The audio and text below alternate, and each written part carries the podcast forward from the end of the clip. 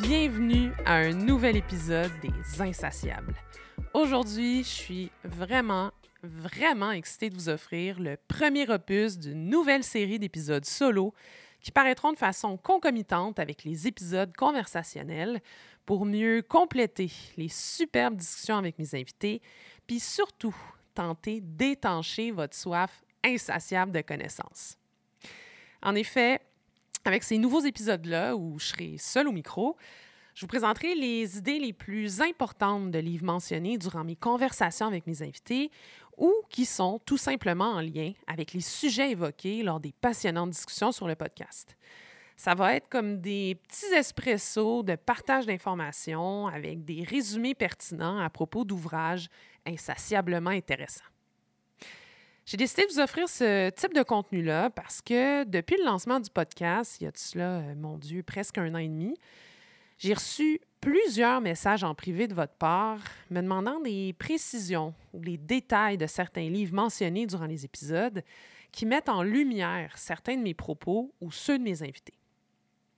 Vous savez, les ouvrages que je lis jouent un rôle très important dans le choix des sujets de chaque épisode, mais ils me permettent aussi d'entretenir ma flamme interne d'insatiabilité que j'essaye d'ailleurs d'alimenter chez vous comme je le peux avec ce petit podcast. Parce que je crois sincèrement que c'est en nourrissant notre insatiabilité commune qu'on peut devenir la meilleure version de nous-mêmes, qu'on peut trouver notre lumière, puis ensuite la partager à notre entourage, puis véritablement y faire une différence. Tu sais, si je pouvais résumer le podcast là, en une seule phrase, je dirais que c'est de creuser à essayer de trouver le beau, notre beau, puis celui qui nous entoure, puis de le partager insatiablement. Fait que là, le premier livre que j'ai choisi d'aborder pour cette nouvelle série, ben c'est un livre qui est directement en lien avec ma première conversation de la saison 3 avec Christelle Doyon sur l'espoir de réconcilier humanité et spiritualité. On a mentionné quelques œuvres et auteurs durant cet épisode, mais le livre qui a été le plus au cœur de nos propos, c'est Soul Boom, Why We Need a Spiritual Revolution de l'auteur Rain Wilson.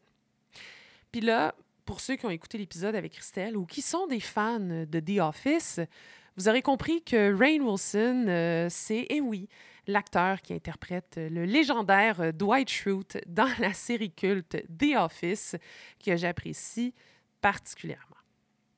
Fait que là, pourquoi Soul Boom? Pourquoi ce petit livre-là? Ben, parce qu'il y a de cela euh, quelques mois déjà, j'avais entendu Rain Wilson s'exprimer avec beaucoup de vulnérabilité sur, euh, mon Dieu, un des millions de podcasts que j'écoute régulièrement, de l'importance de la spiritualité dans sa vie, puis surtout du potentiel positif que ça pourrait avoir pour le bien-être collectif de notre planète qui souffre beaucoup actuellement. Je me rappelle m'être dit à ce moment-là que ça faisait longtemps que quelqu'un m'avait pas autant touché en termes de spiritualité. J'avais lu The Monk Who Sold His Ferrari quelques mois avant, axé vers des principes bouddhistes de bien-être individuel, mais c'était vraiment l'une des premières fois que j'entendais quelque chose d'aussi spirituellement apaisant. Parce que comme je l'ai évoqué durant ma conversation avec Christelle, pendant longtemps, la spiritualité pour moi, ben, c'était synonyme de dogme religieux ou de fanatisme discriminatoire, chose desquelles je me suis sauvée le plus rapidement possible durant mon adolescence, mais qui a eu pour effet d'évacuer toutes sortes de spiritualités de ma vie, puis ça, j'en ai beaucoup souffert. C'est seulement quand j'ai frappé un mur il y a deux ans que j'ai vraiment commencé à m'ouvrir le cœur puis la tête à ce qu'était ma spiritualité, puis comment je pouvais la nourrir à ma façon. Là, on va juste faire une mini pause ici avant d'aller plus loin. Pour ceux qui ont déjà écouté l'épisode précédent avec Christelle, vous avez déjà une idée de la définition que je fais de ma spiritualité, puis pourquoi elle a pris une place plus importante dans ma vie dans les dernières années? Pour ceux qui n'ont pas écouté cet épisode-là, je me dois de prendre un tout petit 30 secondes de cette introduction d'épisode pour vous faire une euh, très, très brève mise à niveau sur ma façon de définir la spiritualité, puis pourquoi je prends le temps de vous offrir deux épisodes à ce sujet-là. La spiritualité, pour moi, c'est ce qui nous permet d'être pleinement humains. C'est cette profondeur de l'âme qu'on a tous en nous, puis que durant la majorité de notre vie, on va éteindre au profit d'une efficacité de surface puis d'un mode de vie axé sur le matérialisme. La spiritualité, pour moi, c'est l'amour puis la compassion, c'est l'émerveillement puis la passion, c'est la douceur puis l'entraide, c'est la réflexion puis la curiosité insatiable c'est l'envie de devenir la meilleure personne possible, la meilleure version de l'humain qu'on a le potentiel d'être, en construisant notre propre petit voilier avec les connaissances qu'on accumule dans notre boîte à outils. Puis c'est de vouloir partager tout ce beau accumulé en ouvrant notre grand voile, puis en voguant sur cette mer bien souvent agitée que représente notre vie. Ma spiritualité, c'est donc de m'émerveiller devant la grandiosité de cet univers-là, puis de m'assurer que mon voilier, ben, il est assez solide pour braver les tempêtes en le construisant avec des matériaux de bonne qualité comme l'amour et la compassion, plutôt qu'avec la jalousie puis de l'égocentrisme. Je me considère pas religieuse euh, parce que je suis pas du tout une fan de l'Église et de tout ce qui se rapporte à l'institutionnalisation de la religion, mais je me sais spirituelle parce que tous les matins, j'ai envie d'être simplement un meilleur humain que la veille.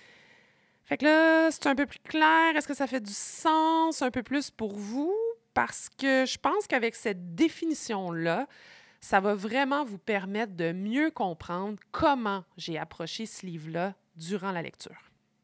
Fait que là, c'est quoi Soul Boom, puis qu'est-ce que ça mange en hiver? Fait que c'est un livre qui a été écrit en pleine pandémie mondiale de COVID-19 par Rain Wilson, puis c'est une espèce de conversation écrite avec la société pour tenter de lui offrir des pistes de solutions à un mal-être collectif de plus en plus envahissant et surtout de plus en plus mortel. Wilson pense très sincèrement que les nombreux mots, et le mot c'est M-A-U-X, sociaux qui nous affligent en ce moment, puis là, quand je parle de crise, là, ça inclut euh, les crises de santé mentale, euh, d'addiction climatique, euh, le racisme, les disparités économiques grandissantes, la polarisation dangereuse des mouvements politiques, l'obsession vers le consumérisme individuel. Puis là, je pourrais continuer comme ça pendant de longues heures, mais évidemment, votre temps est précieux.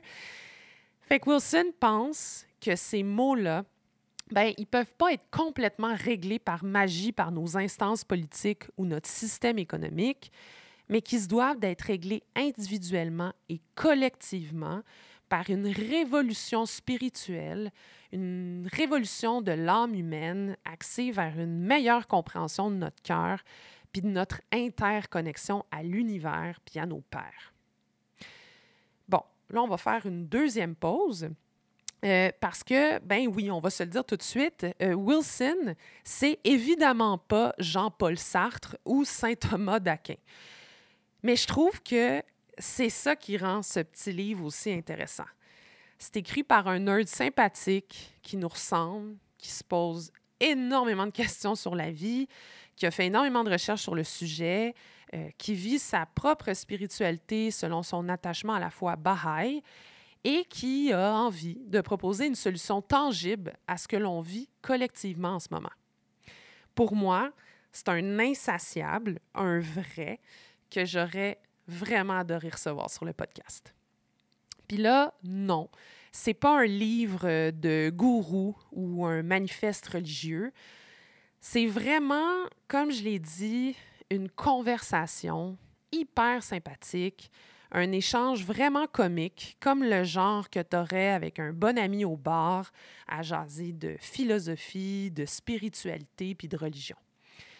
Tu sais, l'ami avec qui tu n'es pas complètement d'accord, mais qui te permet de challenger certains de tes propres préceptes. Ce livre-là, qui est loin d'être parfait, puis qui a évidemment ses failles, ben c'est vraiment comme si Wilson avait été devant moi durant l'enregistrement d'un épisode. Il parle avec simplicité, puis avec un ton qui est très, très accessible. Puis pour une fille comme moi, qui recommence à faire la paix avec tout ce qui touche à la spiritualité, puis qui n'avait pas beaucoup de base en littérature spirituelle, et je me doute que c'est le cas de beaucoup d'entre vous, ben ce livre-là, c'était vraiment idéal pour moi pour faire mes premiers pas tout doux vers de gros questionnements qui sont tellement importants pour notre société en ce moment.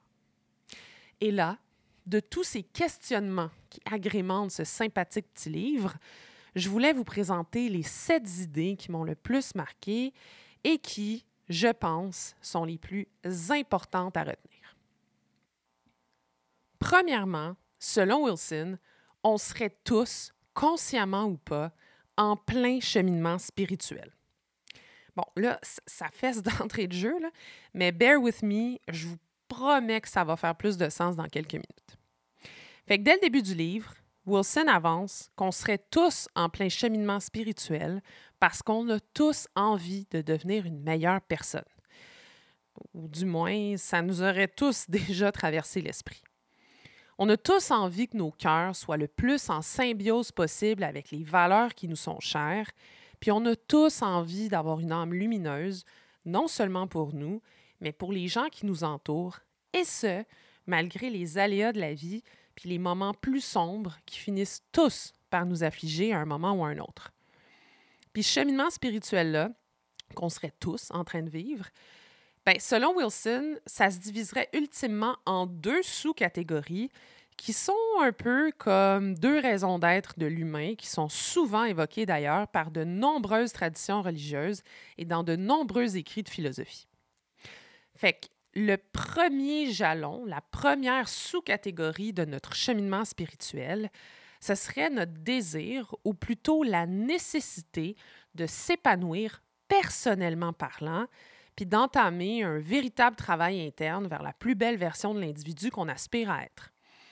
Cette première sous-catégorie-là de notre cheminement spirituel ben, est généralement bien comprise par la majorité de la population c'est tenter de devenir une meilleure personne malgré tous les obstacles que nous lance la vie en pleine face.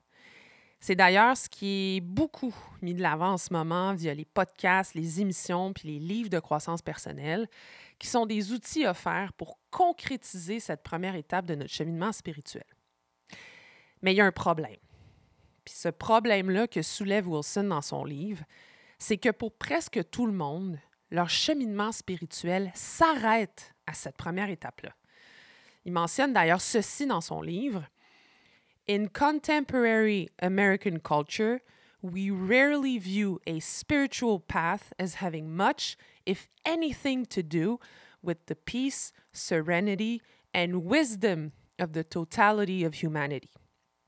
En gros, les gens se limitent à leur propre paix intérieure, à leur propre bien-être, en comprenant pas que ce cheminement-là, ben, implique aussi les communautés dans lesquelles ils vivent, puis l'humanité dont ils font partie.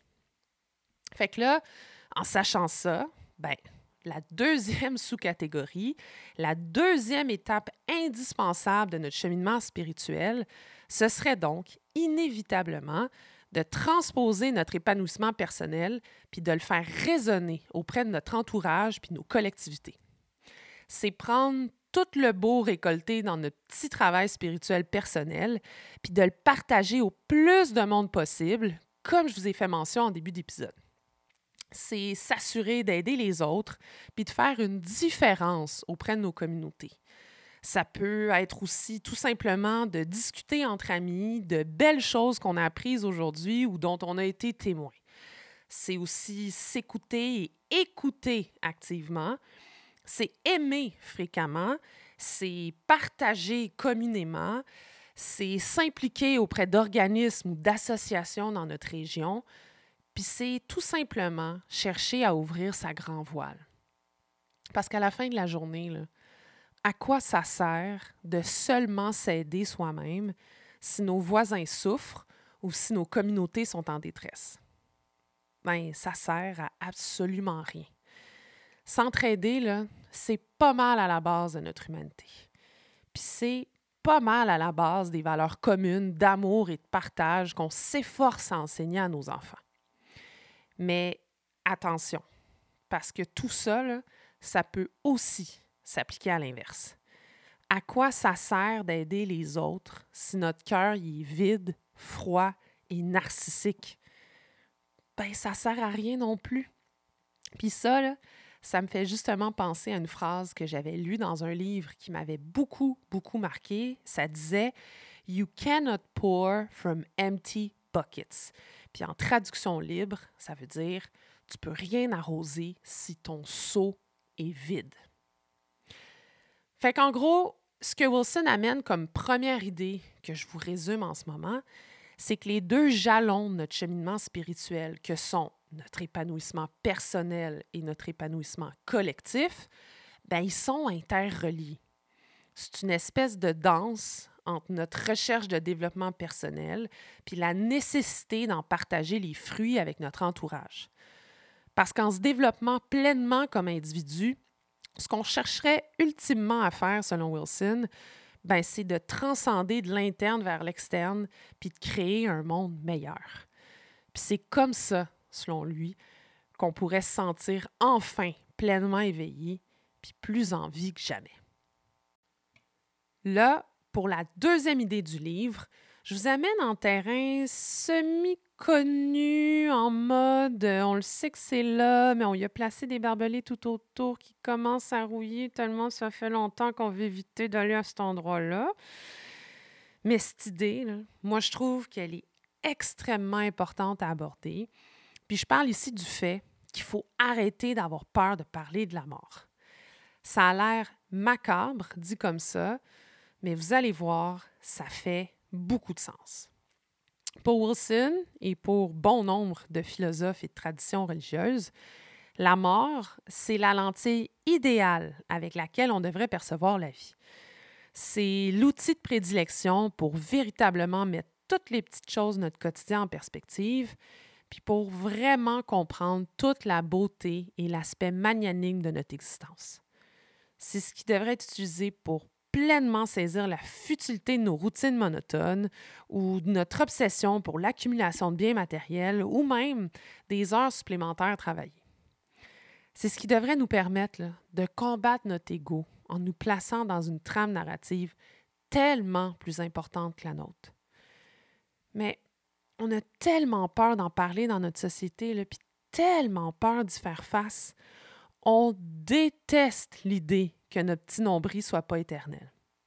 Et pourtant, c'est ce qui pourrait tellement nous libérer à vivre puis accumuler le beau, alors qu'on s'entête à accumuler le superficiel.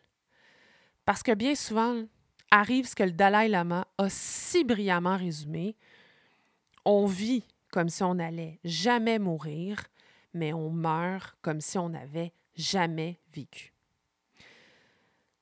Puis la mort, là, ça n'a pas besoin d'être abordé dans des contextes gore ou violents.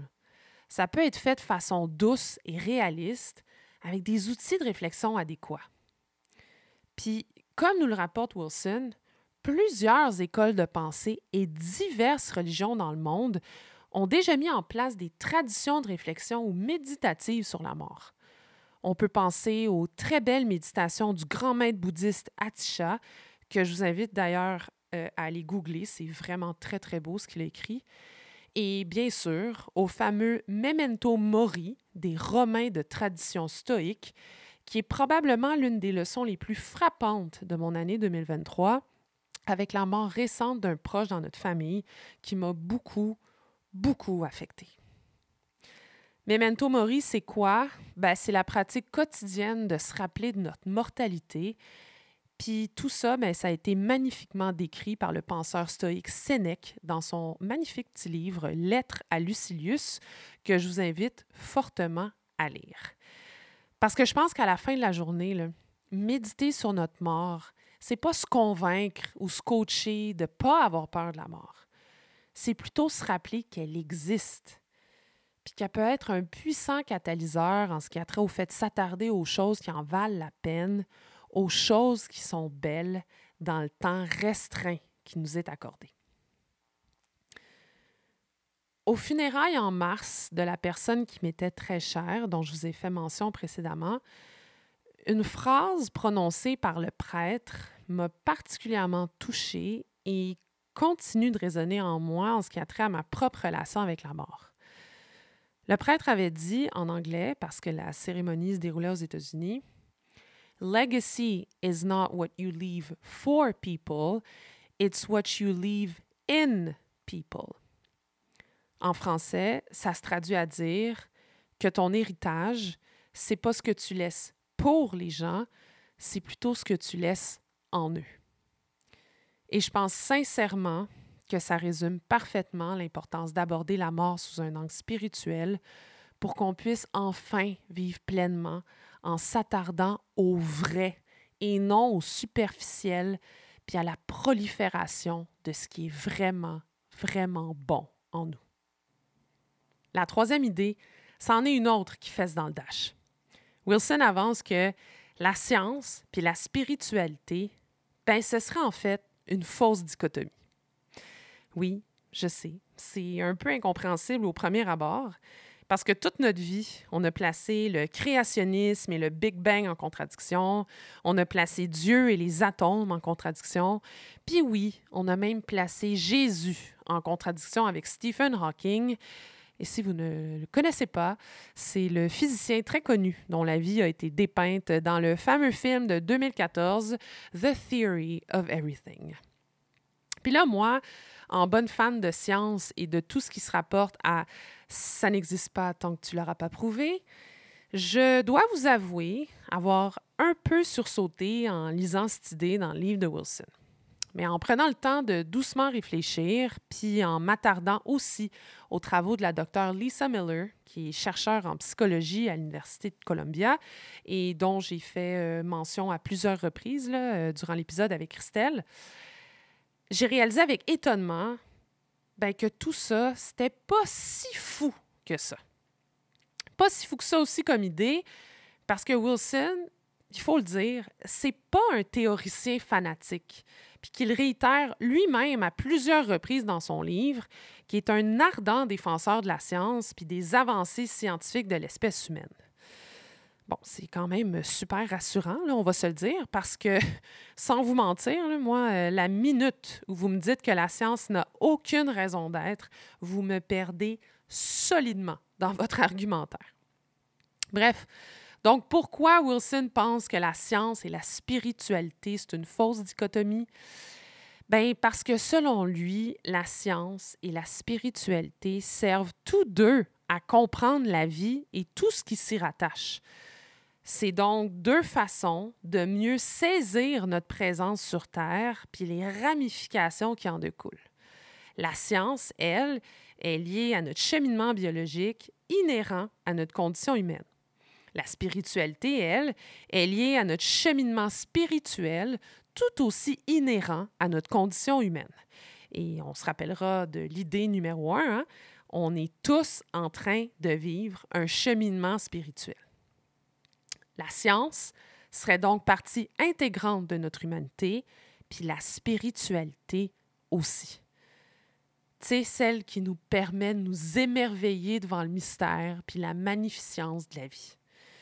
Le physicien Albert Einstein avait d'ailleurs déjà dit, en lien avec ce qui demeurera toujours plus grand que nous, J'éprouve l'émotion la plus forte devant le mystère de la vie. Ce sentiment fonde le beau et le vrai. Il suscite l'art et la science. Puis là, tout ce beau qu'on retrouve dans la spiritualité, puis qu'on peut retrouver par exemple dans l'art, puis pourquoi pas dans l'activité physique, est-ce qu'il y a un endroit en particulier où vous aimez le vivre? Pensez-y deux secondes. Est-ce qu'il y a un lieu particulier, un moment de la journée ou un groupe de personnes très, très précis qui se rattachent aux parcelles de beau dans votre vie? Même si ça ne vous saute pas aux yeux immédiatement, je suis certaine que oui. Puis tout ça, ben, ça se rattache à notre propre définition du sacré, puis c'est la cinquième idée que je trouve qui vaut la peine d'être abordée avec vous. Le sacré, c'est justement ces lieux, ces moments où on est submergé par ce qui est merveilleux, puis ce qui est plus grand que nous. Puis, pas qu'on a peur de ce mot-là, selon Wilson. On évolue dans une société qui est rendue tellement chaotique et effrénée, on n'a juste plus la capacité de s'arrêter puis d'apprécier le beau. Le beau, tout simplement, tout doucement. On est dans le go, go, go sans arrêt pour finalement réaliser que ce rythme-là, ben, il n'y a même pas de destination. On sait même plus où on va, ce qu'on veut, puis ce à quoi on aspire individuellement puis collectivement. On se dit que finalement, ce qui est sacré, c'est la protection de mes petites affaires que j'accumule ou que je me paye, puis que toutes ces grosses questions sur la vie ne méritent pas mon attention parce que j'ai juste pas le temps. Mais définir son sacré, c'est l'étape clé d'un véritable cheminement spirituel selon Wilson. C'est comprendre ce qui se doit d'être encensé, respecté, célébré et aimé inconditionnellement. C'est comprendre que ce qui est sacré, c'est ce qui nous nourrit, nous procure une sérénité contagieuse, puis nous donne envie de partager du gros love à tout le monde. Parce qu'en ce moment, du gros love, il en manque pas mal. Wilson avance que ça viendrait du fait que même sur le concept du sacré, on est amplement divisé. On s'entend même pas sur ce qui doit être respecté et célébré, puis en fait, on ne sait même pas comment véritablement définir notre sacré. Puis pour y arriver, Wilson propose de s'arrêter deux petites minutes, comme nous l'a prescrit euh, Dr Christelle durant notre conversation durant l'épisode précédent, puis de prendre le temps de se poser cinq questions hyper importantes sur lesquelles réfléchir et méditer pour mieux comprendre ce qu'il y a de sublime dans notre quotidien. La première question, c'est qu'est-ce qui est sacré pour nous personnellement? La deuxième, c'est à quel endroit est-ce qu'on expérimente d'habitude cet élément sacré-là? La troisième, c'est qu'est-ce qui devrait être sacré pour toute l'humanité? La quatrième question, c'est qu'est-ce qui n'est définitivement pas sacré? Et finalement, la dernière question, c'est qu'est-ce qu'on a perdu collectivement en ayant de moins en moins de sacré dans notre vie? Ça a l'air niaiseux comme exercice, mais honnêtement, c'est vraiment un eye-opener, puis ça fait du bien au petit cœur. Personnellement, il y a un passage qui m'a particulièrement touchée lorsque Wilson a abordé la question du sacré. C'est l'idée du tout sacré qui est mis de l'avant chez les peuples autochtones qui considèrent que la nature aurait un esprit puis nécessiterait d'être respectée et encensée en tant qu'amalgame d'éléments sacrés. Ce passage m'a beaucoup marqué parce que, comme vous pouvez vous en douter, ce respect et cet encensement pour la nature, c'est pas super tendance chez l'humain depuis quelques années. On considère la nature comme une chose à dompter, puis on s'évertue à lui manquer de respect au nom d'un développement qui s'apprête à nous péter imminemment dans la face. Mais cette idée là, du tout sacré, oui, qu'on attribue aux peuples autochtones, mais il n'est pas seulement unique aux croyances autochtones. Plusieurs auteurs, philosophes et traditions religieuses ont cette même perception. Matsuo Basho, le fameux poète japonais du 15e siècle, dont Wilson fait mention dans son livre, a d'ailleurs déjà écrit Les cloches du temple cessent, mais j'entends encore leur son provenir des fleurs. C'est beau, hein? Mais attendez, j'ai quelque chose d'encore plus beau pour vous. C'est un extrait d'un livre du moine bouddhiste Nat Han. Et là, je suis vraiment désolée si euh, ma prononciation était euh, atroce. Donc, un extrait de son livre, de ce moine bouddhiste-là, qui est rapporté par Wilson à la fin de son chapitre sur le sacré. Et ça va comme suit. In the sunlight of awareness, everything becomes sacred. À la lumière de notre prise de conscience, tout devient sacré. Mais souvent, pour véritablement apprécier le sacré, il faut le vivre avec d'autres humains qui nous illuminent le cœur. Malheureusement, de moins en moins de personnes dans notre société ont le bonheur de vivre ce genre de moment. Puis ça, ben, ça représente la sixième idée que j'avais envie de vous présenter. Selon Wilson, il est crucial pour l'humain de trouver une façon de connecter à nouveau en faisant partie de groupes et de communautés actives. Une crise d'isolement et d'absence de connexion est en train de ravager notre société, puis on en devient de moins en moins conscient. Les gens sont de plus en plus isolés, vivent de plus en plus de solitude, sont de plus en plus anxieux et, conséquemment, sont de plus en plus malheureux. Vous savez, connecter avec son prochain, c'est probablement l'une des clés à l'épanouissement spirituel qui a été le plus perdu dans le temps. Wilson rapporte qu'en ce moment, le cours universitaire le plus populaire à USC, University of Southern California, c'est le cours qui s'intitule Making Meaningful Relationships. À Yale, le cours le plus populaire, c'est le cours Psychology and the Good Life, enseigné par la professeure Laurie Santos, qui anime d'ailleurs le super podcast The Happiness Lab.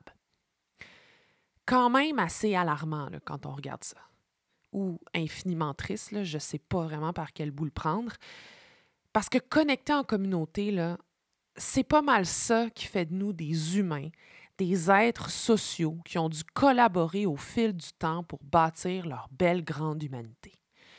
C'est ce qui nous permet de nous propulser vers une version encore plus enrichissante que ce qu'on est lorsqu'on est seul. C'est ce qui nous permet de traverser les moments les plus difficiles, de nous dépasser parce qu'on a une mission commune à réaliser. C'est ce qui nous pousse à être meilleurs pour nous, mais surtout pour les autres. Ça engendre une raison d'être puis une sérénité interne pour tous les membres d'une même communauté. Puis observer de façon macro, c'est ce qui permet même d'instaurer une stabilité sociale tellement nécessaire au bien-être de chacun. Puis cette envie de connecter, là, c'est ancré en nous. On en a tous besoin. C'est pour ça que beaucoup de jeunes et euh, de moins jeunes se réfugient actuellement dans les réseaux sociaux qui peuvent brièvement pallier à ce besoin de connexion humaine. Mais comme le souligne l'auteur David Brooks, qui est mentionné par Wilson dans Soul Boom, vivre en ligne, c'est un peu comme une illusion.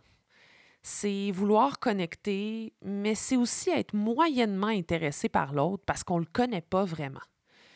Puis en connaissant pas personnellement les gens qui sont membres de ces réseaux-là, ben on finit souvent par se faire des scénarios qui ont tous une vie plus intéressante que la nôtre, puis on tombe très vite dans un état de préoccupation débilitante sur notre propre paraître puis nos propres petites affaires. Puis ça, guys, c'est la recette idéale pour engendrer la division et l'aliénation collective. On se doit de rebâtir des communautés vivantes et accessibles pour les gens. Parce que sans ça, ça va être franchement difficile d'espérer un semblant de début de révolution spirituelle. Puis pour la faire, cette petite révolution spirituelle, tant nécessaire selon Wilson, puis qui est hum, carrément le titre du livre, on va se le dire, ça prend quoi? C'est quoi les bases cruciales pour qu'on puisse construire notre belle grande maison commune? Mais pour Wilson, il y aurait sept piliers sur lesquels il faudrait se baser pour réussir à véritablement révolutionner pour le mieux notre société. Puis ça, ben, ça représente la septième idée que je voulais vous présenter. Les sept pierres angulaires de Wilson ben, seraient les suivantes. Il faudrait premièrement se bâtir une nouvelle histoire collective en termes de compréhension de qui on est réellement comme humain. Parce que, pensez-y deux secondes, les histoires, c'est ce qui fait fonctionner notre monde.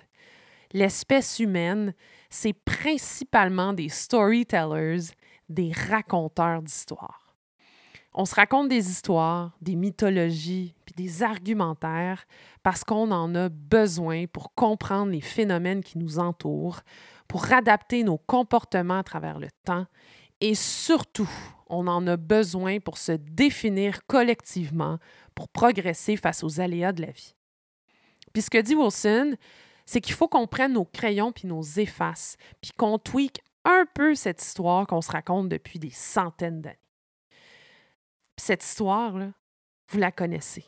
C'est le fameux survival of the fittest qui s'insère maintenant dans notre mode de vie moderne en encensant les conquérants, les plus riches et les plus affamés en termes d'accumulation individuelle de biens.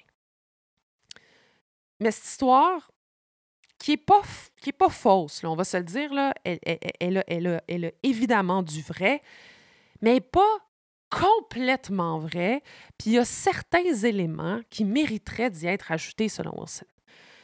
Parce qu'il a été démontré à maintes reprises que c'est pas seulement la force brute qui a permis à l'humain de survivre et de prospérer, mais aussi l'esprit d'entraide, de collaboration puis de partage. On tend à l'oublier parfois, là, mais on est profondément connectés l'un à l'autre. Puis ce que dit Wilson, c'est qu'en racontant une version 2.0 de l'humanité qui intègre les éléments d'entraide et de collaboration dans la trame narrative, ben peut-être que ça nous donnerait une chance de recommencer à mettre en lumière ce qu'il y a de beau et bon dans nos cœurs, plutôt que toujours se dire Ah, too bad, j'ai créé du mal, mais c'est parce que j'étais le plus tough. Puis en passant, si jamais ça vous tente de lire à propos d'une modification réussie à l'histoire du Survival of the Fittest, vous irez rechercher sur Google la professeure Suzanne Simard de l'Université de la Colombie-Britannique et toutes ses recherches sur l'interconnexion des arbres, puis le fait qu'ils ne sont pas simplement des organismes individuels qui prospèrent ou meurent au gré de leurs propres conditions biologiques. Pour la professeure Simard, un arbre survivrait pas juste parce que c'est le plus fort, mais aussi parce que ses racines sont interreliées aux autres racines dans le sol qui agissent comme des connexions neurales de communication entre arbres. Ces recherches ont d'ailleurs inspiré un très, très, très, très, très petit film hollywoodien. Je ne sais pas si ça vous dit quelque chose. Euh, Avatar. Puis bon, pour ceux qui ont vu euh, les deux films d'Avatar, euh, ça fait du sens, parce qu'on se rappellera du rôle très central que jouent les arbres dans le déroulement de l'intrigue.